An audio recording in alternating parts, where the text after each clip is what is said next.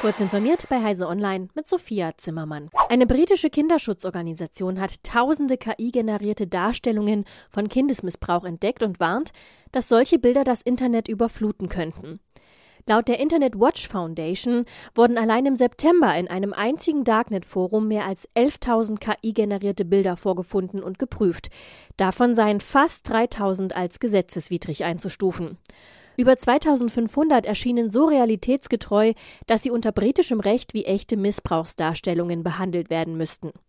Ein Fünftel davon würde unter die schlimmste Kategorie von Missbrauchsdarstellungen fallen. Wie die Organisation weiter ausführt, könnten die Kriminellen hinter solchen Darstellungen inzwischen alle dafür nötigen Werkzeuge legal aus dem Internet herunterladen. Offline könnten sie so viele Bilder erzeugen, wie sie wollten, ohne dass eine Entdeckungsgefahr besteht, warnt die Organisation. Die Verbraucherzentralen warnen vor Betrugsmails, die Empfänger zu einer Klarstellung auffordern. Grund: Es seien Beschwerden wegen Malware-Versands eingegangen.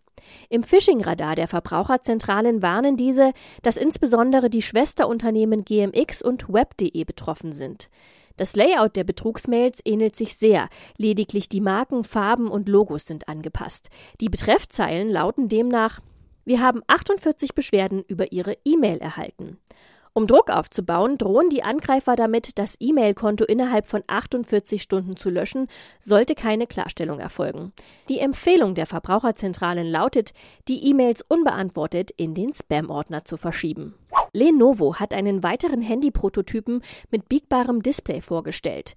Auf der Lenovo Tech World zeigte der chinesische Hersteller ein biegbares Android-Smartphone, das zusammengeklappt und wie eine Manschette ums Handgelenk getragen werden kann. Dabei bleibt der Bildschirm angeschaltet. Die Rückseite des Handys ist gepolstert, um weniger unbequem am Handgelenk aufzuliegen. Dabei muss das Gerät offenbar an einer Smartwatch oder einem Armband verankert werden. In einem kurzen Video ist zu sehen, wie das Handy magnetisch an einer Smartwatch angedockt und danach ums Handgelenk gewickelt wird. Der Kurznachrichtendienst X, vormals Twitter, hat einen Konkurrenten weniger. Pebble, vormals T2, wird zum 1. November eingestellt. Die Plattform sei nicht schnell genug gewachsen, um Investoren davon zu überzeugen, mehr Geld in den Dienst zu stecken. Das erklärte der Mitgründer und Chef Gabor Celle auf Pebble. Das Geld hätte man für den geplanten Aufbau aber benötigt. Dass es inzwischen so viele Twitter-Alternativen gibt, habe die Herausforderungen noch einmal vergrößert. Wer einen Account auf dem Dienst hat, kann seine Daten jetzt noch schnell herunterladen. Diese und weitere aktuelle Nachrichten finden Sie ausführlich auf heise.de.